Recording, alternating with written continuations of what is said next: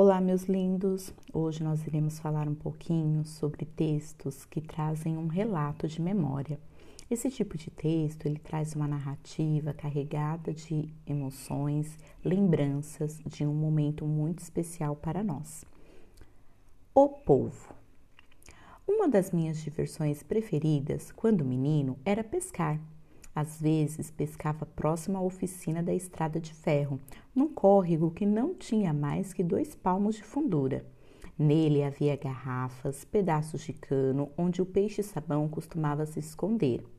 Eu vinha com cautela, segurava o cano, tampando-lhe as duas extremidades com as mãos e o pegava. Pesca mais difícil era arrastar camarão. Usava um cofo, espécie de cesto de palha, que vinha arrastando pelo fundo d'água, junto à areia, onde os camarões ficavam, e os via saltando dentro dele. Junto ao cais estava uma velha draga, enferrujada que apodrecia ali, tomada pela lama e pelos caranguejos. Quando a maré baixava, em volta da draga restava uma poça de água rasa, que era um pouco mais funda junto à hélice da polpa.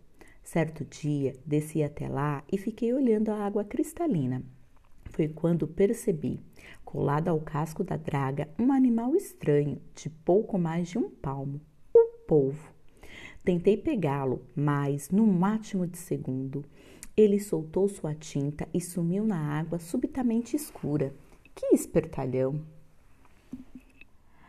Até ali, polvos para mim eram os de cinema, enormes que com os seus tentáculos abraçavam submarinos e navios.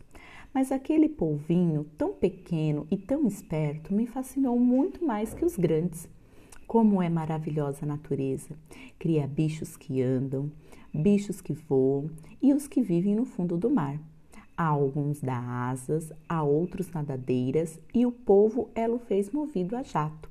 A natureza deu óleo aos animais para que vejam o mundo e se vejam, mas ao povo lhe deu uma tinta para turvar a água e não ser visto. Esse texto é de Ferreira Goulart, O Touro Encantado, São Paulo, Salamandra, 2003. Espero que vocês tenham gostado. Um beijo.